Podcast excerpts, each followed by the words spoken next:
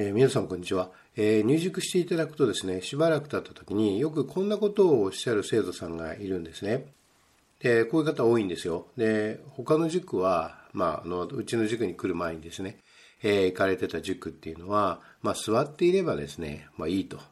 まあ、座って静かに黙っていればですね、怒られることもないし、まあ、それで時間を過ごせるわけですね。だけど、鴨下算数数学塾はそれで許されないと。えー、座っているだけではダメで、きちんと考えなきゃいけないと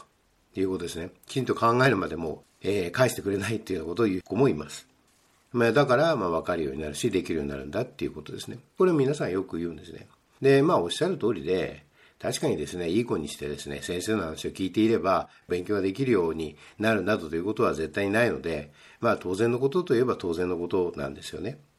でね、あの、とにかく、できるようになるためには、自分で自らですね、手を動かして、そして図なりね、問題に従って図なり、それからグラフを書くとか、えー、そして計算したりっていうようなことをしなきゃいけないわけですよね。まあ、よくあの、野球の例えで私申しますが、えー、野球で、あの、ピッチャーが投げないとゲームって始まりませんでしょ。だそれをね、ただぼーっと見てるだけなわけですよ。まあ、多くの方の状態っていうのはね、ただピッチャーがもうボール持ってるだけね、ボール持ってマウンドにいるだけですよ。で、観客は見てるわけで、まあお父さんお母さんね、見てるだけですよ。もうどうにもなんないですね。だからまず始めるってとこが大事。自らの手で、えー、グラフを書き、図を書き、まあももちろんその書くためには問題を読まなきゃいけませんよね。問題を正確に読解し、っていうことをですね、そして計算をしっていうことになりますね。それが最初は検討外れてもいいんですよ。当然ね。まあ言ってみれば冒頭であってもいいんですね。でも冒頭であってもゲームは始まりますからね。まず始めなきゃしょうがないっていうことですよね。だからそこに、それがないとまず始めることさえできないわけですよね。だからまずは、えー、自分で手を動かすと。よくですね、教室というのは、その考えるっていうのはどういうことかって言ったら、その手を動かすことっていうことですね。これよく生徒に言います。とにかく手を動かすこと、それが考えることなんだってことですね。手を動かすっていうのは、まあ、言ってみればそういうことですね。図を書いたり、グラフを書いたり、計算をしたりっていうことになりますね。で、これをもやっていただくっていうことになります。で、これしない限りはですね、どんなことやったって力はつきはしないんですよ。まず始まらない、ゲームが始まらないんですね。あの、その時にですね、大事なことはございまして、それは環境なんですね。環境なんですよ。やはり人間というのは環境の動物で、環境にものすごく影響を受けるでしょ。まあ具体的にはですね、どんな人たちの中でやるかっていうことですよね。だからまあうちの塾に入っていただければ皆さん驚くと思うんですけど、まあ、あの、自分で、あの、これは標榜しているんですが、日本一勉強する集団ですよね。鴨下算数数学塾っていうのは、まあ、講師も含めて、もう日本一勉強する集団ですよ。だから、その中に入るわけですね。だから、それはもう皆さんも先輩がいるわけで、まあ、先輩といってもですね、あの、全学年、えー、一つの教室でやっていますから、えー、下は小学校1年生から上は大学生、大学院生までいるので、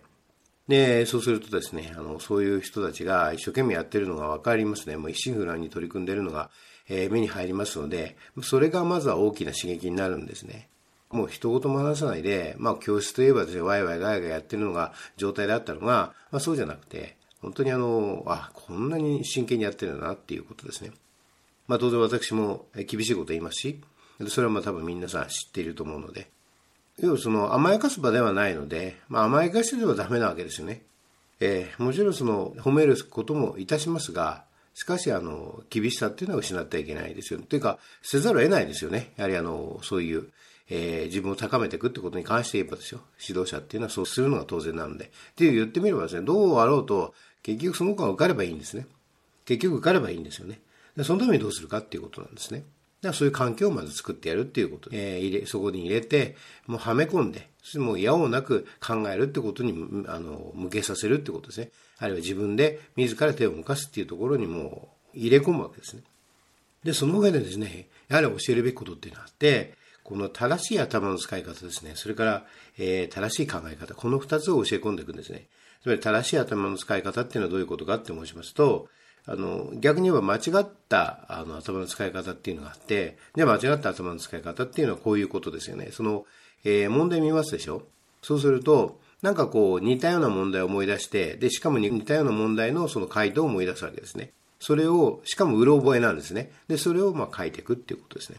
まあそういう発想なんですよ。で、正しい発想っていうのは、つまりできる子っていうのは、そうじゃなくて、その問題を見たときに、必要な定理であったり、定理の適用条件だったり、まあ大げさに言えばそうで、小学校の時だとそうですね。これは分配法則、分配法則に思い浮かぶかってことですね。えー、そういうことを、その法則なり、その、まあ、法則というか、まあ、定理なり、それから、まあ、公式なりに思いがいくわけですよ。で、それが正しい考えですね。で、そうじゃなくて、間違ってるっていうのは、もうかつてやったような、なんか似たような問題を、ものを回答を思い出すということですよね。で、それがうる覚えであるということで、それを書くということになりますよね。もう全然あの、頭の使い方の方向が違うんですよね。で、この違うことを、実はなかなか直せない。すごく難しいです。一回それが身についてしまうと、身についた人は、えー、すごく大変なので、それをまあ直していくわけですよ。こういうふうに使うんだよってことは頭をですね。だから頭の使い方が間違ってますと、いつになってもそれはできるようにならないですね。だから直していくわけです。それから、もう一つ正しい考え方っていうのは、すごく大事なことで、これ、これも教えなきゃいけないことなんです。これも教えなきゃいけないことです。後天的に教えなきゃいけないことなんですよね。それはどういうことかって言ったら、例えば土日も勉強するとか、勉強は毎日やるもんだとかね。そういうことです。そういう基本的なことですね。あるいは先生に対する話の仕方とかですね。えー、そもそも話すときに主語がなかったり言うわけですよ。例えば、何々君、今日は宿題をやってきましたかっていうと、例えば答えがなかったりする子がいるんですよね。え、だけど、それおかしいでしょ。聞かれてるんだから答えるってことですよね。あるいは、えー、ノートは持っていますかって聞いて、あなたはノートは今持っていますかって聞いたときに、なんか全然別のことを答える子がいますよね。で、それはそうじゃなくて、持っているか持っていないかを答えればいいんですよね。つまりそういうことの訓練なんですよ。つまり正しい考え方っていうのは。で、それを含めて、えー、土曜日、日曜日、勉強するとかね、そういうことは当たり前の話だし、やはりあの、早寝早起きをするとかですね、そういう基本的なことですね。これをもう、やはり本人たちにも理解させなきゃいけないんですね。で、いろいろも諸々のことを教え込んで、これはもう後天的なことなので、だからできないということは教えられていないので、これをどんどん教え込んでいくっていうことになるんですよね。ですからもう学習うまくいってる子っていうのはもうこういうことがちゃんと教え込まれてるんですね。教えられているし、それを身につけているんですよ。であのやはりこういうことをですね、その集団ね、その全然その、なんていうかね、あの、学習意欲の低い集団で、中で入れ込んで教えても無理なんですよね、それはね。でも当然ですよね。よくわかる。そのことはもうよくわかると思います。全くその、えー、見当違いなことばっかりやっているような集団で、えー、それを教えるっていうのは難しいんですよね。言ってみればですね、学ぶってことは秩序っていうものを教えることなんですよ。いろんな点で。で、秩序を教えることだし、秩序っていうのが美しいってことですね。秩序の中に美を見出すってことなんですよね。で、美を見出すってことは喜びを見出すってことなんですね。だこの感覚ですよね。まあ、言ってみれば、えー、一言で言えばそういうことです。抽象的に言えばそういうことなんですね。秩序を発見し、秩序というものを美しいと思い、そしてその秩序を美しいと思うことに喜びを感じるっていうことなんですね。これが学習の基本になくてはいけない感覚なんですね。感性なんですよ。まあもちろん感性って大事で、そこを養っていくってことなんですね。まあ、より良い環境の中で、えー、まあみんなが勉強するね、集団の中で、あるいはみんなが正しい考えを持っているっていうことですね。もっと言えばね、勉強するっていうことは、つまりそういうことですね。その、そういう集団の中で、正しい頭の使い方と正しい考え方っていうのを身につけていくっていうことなんですよね。で、そうすると何が見出せるかっていうと、秩序っていうのを見たときに、つまりその混沌とした中に秩序を見出すのが学問ですからね。あるいは、えー、ただ混沌としたままでは、なすがままになってしまうけれども、その中で秩序を見つけることによって予測もできれば、予測ができれば対応もできるっていうことですよね。こういうことですよね。